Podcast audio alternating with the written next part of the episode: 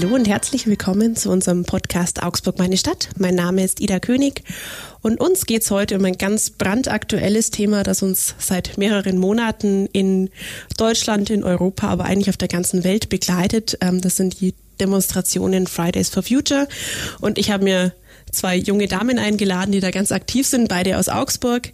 Emma und Eileen, herzlich willkommen, schön, dass ihr da seid. Ihr seid beide 17 Jahre alt, Gymnasiastinnen aus Augsburg und verwendet, wie ihr erzählt habt, einen großen Teil eurer Freizeit darauf, euch um das Thema Klimaschutz zu kümmern. Eileen, wie kann man sich denn das vorstellen? Wie sieht euer Alltag aus und wo begleitet euch Fridays for Future? Um, ähm, Fridays for Future ist in den, ja, ich sag mal, letzten acht Monaten sehr präsent in meinem bzw. unserem Leben geworden. Es begleitet uns eigentlich ständig und ich denke, es ist was, worüber, ja, was auch in unseren Gedanken ähm, sehr präsent geworden ist und ja, von den wöchentlichen Plänen bis hin zu Vorbereitungen für kommende Demonstrationen oder wie kann ich Klimaschutz in meinem Alltag umsetzen, wie kann ich das in meine Schule bringen und auch ähm, wodurch wird die Klimakrise beeinflusst, was für eine Rolle spielt unser System. Jetzt hast du gerade gesagt, ähm, wie kann ich den Klimaschutz in meinen Alltag einbringen? Emma, vielleicht kannst du da so ein bisschen erzählen. Wie hat sich das bei dir in den letzten Monaten verändert? Hast du an deinem Alltag was geändert? Ja, also mm, ich bin früher, sag ich mal, deutlich mehr mit meinen Eltern zum Beispiel Auto gefahren. Mittlerweile fahre ich eigentlich fast alles mit dem Fahrrad.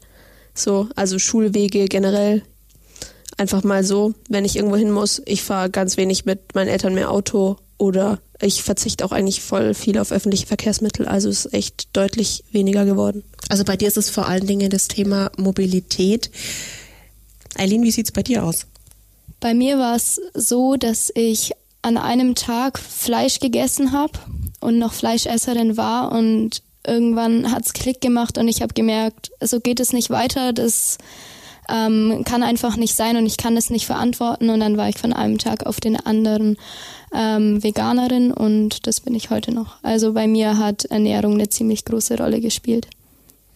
Ähm, wie hat euer Umfeld darauf reagiert, wenn du jetzt zu Hause sagst, okay, nee, ich esse jetzt nicht mehr mit, ich koche jetzt selber oder vielleicht können wir grundsätzlich anders kochen? Wie hat da deine Familie darauf reagiert?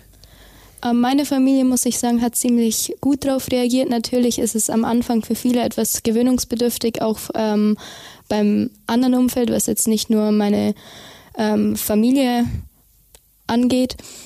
Ähm, ja, vor allem was das Kochen angeht, aber auch was das Einkaufen angeht, ähm, wurde durch mich, sage ich mal, ziemlich viel in der Küche verändert. Auch das Thema Müll hat, äh, hat eine ähm, größere Position eingenommen. Es wird mehr Plastik vermieden und Fleisch wird bei uns eigentlich auch kaum noch gekocht. Also auch meine Eltern ähm, und mein Bruder haben ihren Fleischkonsum, würde ich sagen, auf jeden Fall ähm, ziemlich reduziert. Und nachdem für mich auch immer mit vegan gekocht wird, essen auch, ist auch meine Familie automatisch natürlich öfter vegan und kauft vegan. Wie ist es bei euch im schulischen Umfeld? Die Bewegung kommt ja vor allen Dingen, ähm, zumindest bei uns in Deutschland, natürlich kommt es aus Schweden über Greta Thunberg. Ähm, aber in Deutschland ist es natürlich sehr präsent über die Schüler, die auch regelmäßig demonstrieren gehen.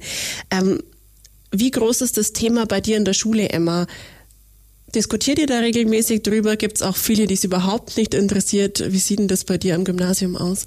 Also mm, im Großen und Ganzen muss ich sagen, ist das Thema jetzt, obwohl wir jetzt neun Monate schon auf der Straße sind, immer noch super präsent, was ich an sich total toll finde. Ähm, also ich habe Klassenkameraden oder generell Menschen in meiner Stufe, die sagen, ja, ich bin da super motiviert, ich komme auf die Demos, ähm, ich fange bei mir selber an und ändere was. Und natürlich gibt's auch die Leute, die sagen, ja, es ist wieder Freitag, wieso geht ihr auf die Straße? Also jetzt langsam reicht's aber mal. Also das ist sehr zwiegespalten. Es gibt auf der einen Seite große Unterstützung, aber auf der anderen Seite natürlich auch Menschen, die da nicht so mitgehen. Wie ist es mit euren Lehrern? Wie groß ist da das Verständnis, wenn ihr regelmäßig Freitag nicht da seid? Mm, das kommt ganz drauf an. Also es ist sehr unterschiedlich. Eigentlich ist schon relativ breiter Rückhalt zu spüren, so. Auch wenn die Lehrer uns das nicht so offen zeigen, man merkt es schon. Also bisher keine Konsequenzen, keine Verweise, Verwarnungen, sonstiges. Nee, nicht so wirklich. Okay, also doch auch breite Unterstützung da. Jetzt kennen wir alle oder die meisten, denke ich, mittlerweile die Freitagsdemonstrationen. Ähm, was steckt für euch noch dahinter? Habt ihr regelmäßige Treffen oder steckt ihr Privatzeit in die Vorbereitung? Eileen, vielleicht kannst du da ein bisschen was dazu sagen. Genau, also wir von Fridays for Future haben wöchentliche Pläne und wenn größere Aktionen anstehen, dann treffen wir uns auch noch extra, wie zum Beispiel beim ähm, kommenden globalen Klimastreik am 20.09. Da gab es viele extra Treffen, weil vor allem die Mobilisierung viel größer aufgezogen wurde. Was heißt da Mobilisierung für euch? Ähm, Mobilisierung bedeutet die Arbeit ähm, in sozialen Medien und auch Schulen mit Plakaten abzudecken. Und was eine große Rolle diesmal gespielt hat, waren auf jeden Fall, war auf jeden Fall das Flyern, ähm, dass wir da versucht haben, sehr große Teile der Stadt damit abzudecken. Es gibt ganz viele Flyer gedruckt und ausgeteilt.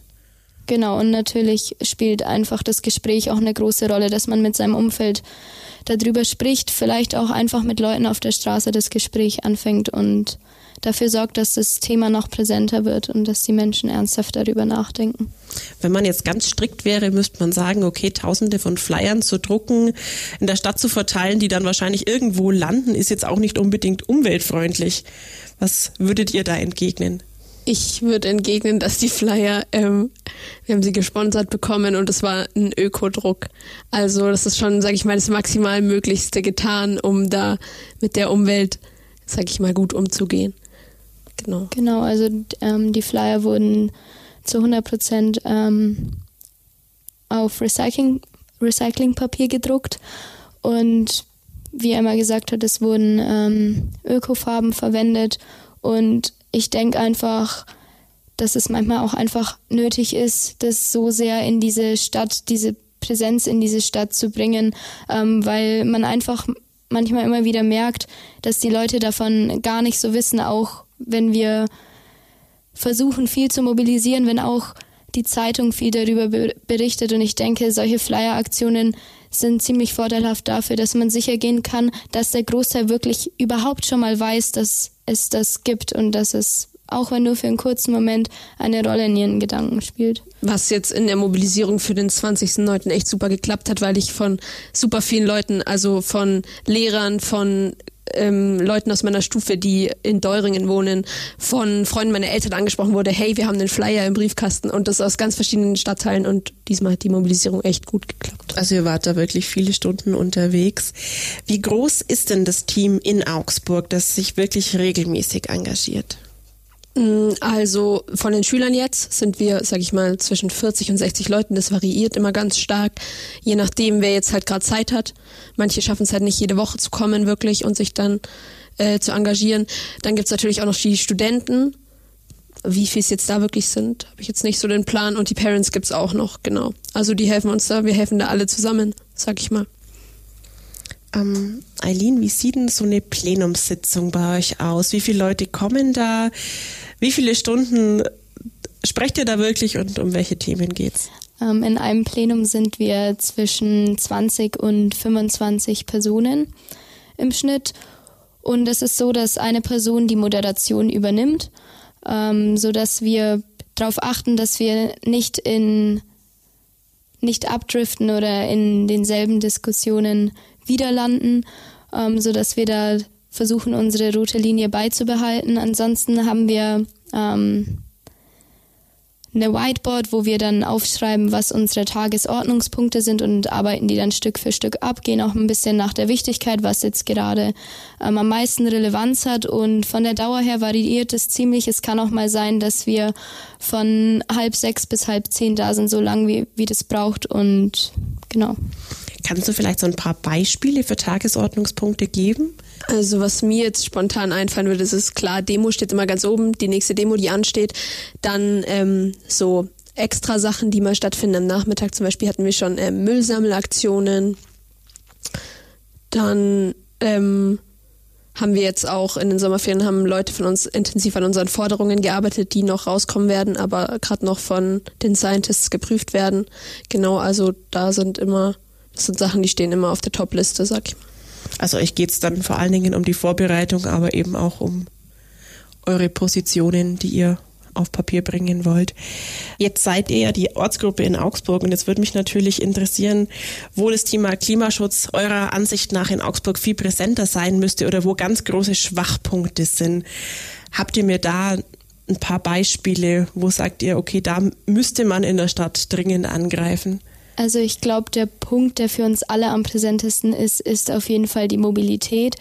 Ähm, wenn man sich ja zum einen Radwege anschaut, wo man sich als, wo man als Radfahrerin Angst hat, gleich überfahren zu werden, bis hin dazu, wie unglaublich teuer der öffentliche Nahverkehr ist und dass es nicht sein kann, dass wenn man beispielsweise von eben von der Zone 2 in die Stadt kommen möchte, dass man dann und wieder zurück nach Hause, dass man dann 6 Euro zahlt, das kann einfach nicht sein. Und da ist es auch logisch, dass viele, Auto, viele Menschen eher in ihr Auto steigen. Wir treffen uns heute hier bei uns im Medienzentrum in Lechhausen. Für Autofahrer ziemlich gut zu erreichen, weil es direkt an der A8 liegt. Ähm, mit den öffentlichen Verkehrsmitteln geht so einigermaßen, ähm, solange man aus dem Stadtgebiet Augsburg kommt. Ich wohne in Friedberg. Ich habe es mir mal angeguckt. Wenn ich hier mit den öffentlichen herfahren würde, würde ich gut über eine Stunde brauchen und müsste, glaube ich, dreimal umsteigen.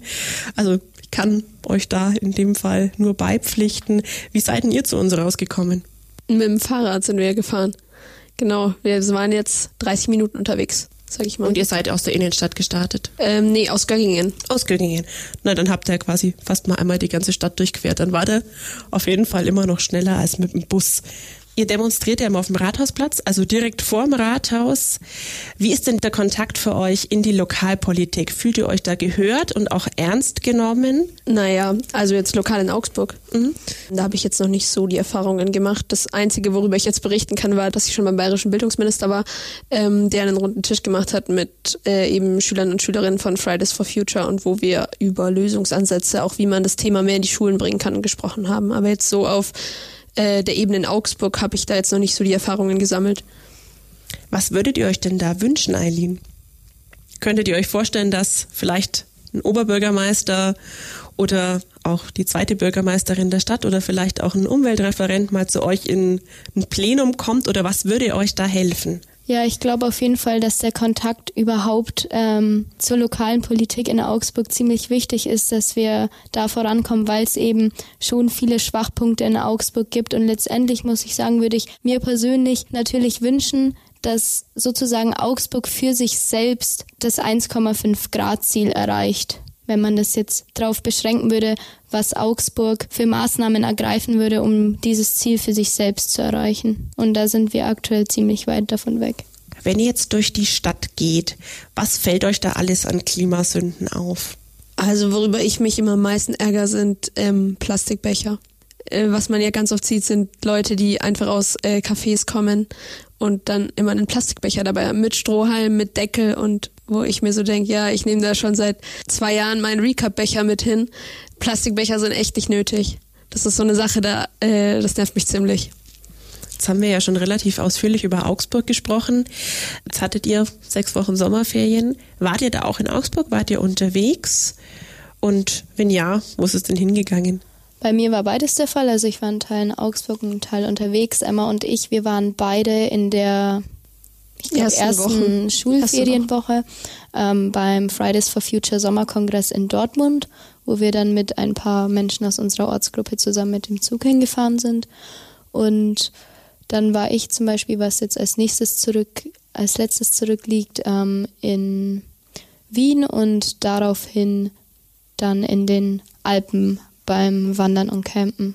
Und genau, also ich denke, wir sind alle ziemlich viel mit dem Zug unterwegs und ja, grundsätzlich lehnen wir natürlich vor allem das Fliegen ab. Ja, genau. Also bei mir war das auch so. Ich war auch auf dem Sommerkongress und anschließend bin ich dann ähm, mit einer Freundin elf Tage in Urlaub gefahren ähm, an die Ostsee und da sind wir auch mit dem Zug gefahren und waren campen. Genau, und ähm, ich engagiere mich auch in der evangelischen Jugend und da war ich dann noch ähm, auf dem Confi Camp. Also nicht nur gefordert, sondern auch dran gehalten viel mit dem Zug unterwegs gewesen. Jetzt gibt es ja doch einige Menschen, die kritisieren, dass weniger Leute in den Ferien zu den Demonstrationen kommen und sagen, ja, die demonstrieren ja nur, äh, wenn Schule ist, was sie dann schulfrei kriegen oder was sie sich schulfrei nehmen mehr. Versteht ihr diese Kritik oder habt ihr da was entgegenzusetzen? Natürlich ist es im Schnitt so, dass bei den Demonstrationen in den Ferien weniger Teilnehmerinnen anwesend sind, was aber nicht sofort auf das Thema Schulschwänzen abgeschoben werden kann. Ähm, es ist nämlich logischerweise natürlich so, dass viele Menschen auch einfach unterwegs sind. Auch bei uns im Plenum konnten einige Menschen zu einer Demonstration zum Beispiel nicht kommen, obwohl sie nie eine verpasst haben, weil sie gerade eben unterwegs waren, anderweitig zu tun haben, im Urlaub waren etc. Und ich finde auch, dass es sehr schwache Argumente sind und es ist nun mal einfach so, dass sowas sehr viel von Menschen kommt, die es selber nicht besser machen, selber nicht besser wissen. Da würde ich einhaken, weil ähm, wenn ich, wenn es einem wirklich um Schule-Schwänzen geht, dann kann man es sich auch deutlich einfacher machen. Da muss man nicht freitags auf eine Demo gehen und dann da seine Zeit, sag ich mal, verbringen, da kann man das auch wesentlich einfacher tun. Also klar, ich denke, es wird immer Mitläufer geben und es wird auch immer Leute geben, die kritisieren, aber das lässt sich halt einfach nicht vermeiden und der Großteil der Menschen, sag ich mal, die dabei sind bei uns, denen geht es schon wirklich ums Thema und die verändern auch selber in ihrem eigenen Leben was. Jetzt steht ja diesen Freitag eine wirklich sehr große Demonstration an, zumindest wird sie so erwartet. Ähm, um was geht's konkret? Also bei diesem globalen Klimastreik ist vor allem der Unterschied zu den letzten globalen Streiks, dass diesmal auch Arbeitende dazu aufgerufen wurden, ähm, zu kommen. Und ich sag mal, der Anlass zu diesem globalen Streik ist vor allem der ähm, Klimagipfel in New York. Und was man natürlich nicht außer Acht lassen darf, ist, dass äh, am Freitag sich das Klimakabinett trifft und dann besprochen wird, wie es jetzt mit dem Klimaschutzgesetz tatsächlich weitergeht und was jetzt verabschiedet wird, ob es jetzt eine CO2-Steuer geben wird, wie das Ganze gehandhabt wird, was jetzt wirklich konkret für Maßnahmen kommen. Deshalb müssen nochmal umso mehr Leute am Freitag dabei sein, damit wir nochmal richtig laut sind. Wie stehst denn du zum Thema CO2-Steuer? Zum Thema CO2-Steuer, ja, also ich befürworte die ganz klar, weil es jetzt einfach, sag ich mal, der schnellstmöglichste und unkomplizierteste Weg ist, ähm, um CO2 einzusparen. Wenn man jetzt anguckt, Zertifikatehandel wäre ja die andere Möglichkeit, der würde halt aber erst in zwei bis drei Jahren kommen und das ist halt entschieden zu spät. Wir haben jetzt noch Zeit bis 2030 und dann wird es schwer, wirklich noch maßgeblich was zu verändern. Was wünscht ihr euch sonst an konkreten Maßnahmen von Seiten der Politik? Von Fridays for Future gibt es ja die Forderungen, bis Ende 2019, dass ein Viertel der Kohlekraft äh, abgeschalten wird, dass äh, fossile Energieträger nicht mehr subventioniert werden und eben, ähm, dass es eine CO2-Steuer gibt. Die äh, Besteuerung sollte dann 180 Euro pro ausgestoßene Tonne CO2 sein, genau. Also das sind die Forderungen von Fridays for Future bis Ende 2019 und da stehen wir auch ganz klar dahinter. Ich sehe es auf jeden Fall, aber auch so, ähm, dass die Klimakrise nicht nur, ich sag mal, eine Politikfrage ist, sondern vor allem auch eine Systemfrage, worauf natürlich die Politik aber auch Einfluss nehmen kann. Ich sehe es zum Beispiel vor allem so, dass es nicht sein kann, dass ein Wirtschaftssystem immer nur weiter und weiter wachsen will und immer mehr profitieren will und immer mehr produzieren will, auf einem Planeten, der beschränkte Ressourcen hat. Das funktioniert nicht und ich denke, das ist auf jeden Fall etwas, wo die Politik diesen Marktfundamentalismus einschränken muss. Kritiker dieser Position würden euch wahrscheinlich entgegnen, dass wir unseren Wohlstand kaum sichern werden, wenn wir weniger wachsen. Wie steht ihr da dazu? ich denke, auf lange Sicht ist das Problem, ähm, dass wir den Wohlstand nicht sichern können, wenn wir weiter so wirtschaften, wie wir gerade wirtschaften, nämlich nicht klimafreundlich genug. Alles, was wir nämlich jetzt nicht tun, wird uns äh, auf kurz oder lang einholen. Da werden wir massive Probleme bekommen. Sowohl ähm, wirtschaftliche Probleme, sage ich mal, dass wir zum Beispiel Ernteausfälle haben, als auch ähm, zum Beispiel Probleme mit Migration, Menschen, die aufgrund von ähm, unbewohnbaren Teilen der Welt dann zu uns kommen. Und wir werden mit einer ganzen Reihe von Problemen konfrontiert werden auf lange Sicht.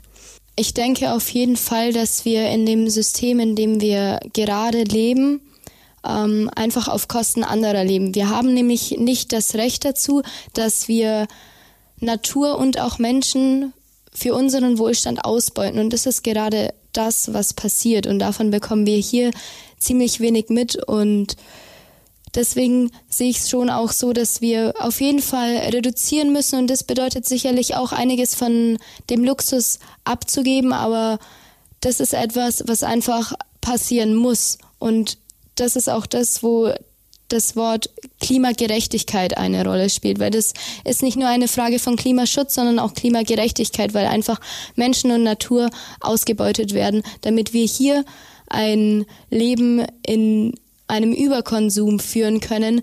Und natürlich ist es so, dass wir jetzt gerade ähm, in sehr großem Wohlstand leben, aber so wie Emma gesagt hat, ist es einfach so, dass wenn wir jetzt nicht sofort radikale Maßnahmen ergreifen, um dieses 1,5 Grad Ziel zu erreichen, werden alle Probleme, die wir auf der Erde haben, vor allem auch soziale Probleme, nur sehr viel extremer. Also es wird wohl für uns alle Zeit, dass wir uns um das Thema Klimaschutz bemühen. Eine letzte Frage hätte ich noch an euch. Bei der Eileen steht dieses Jahr das Abitur an. Du hast noch ein Jahr immer.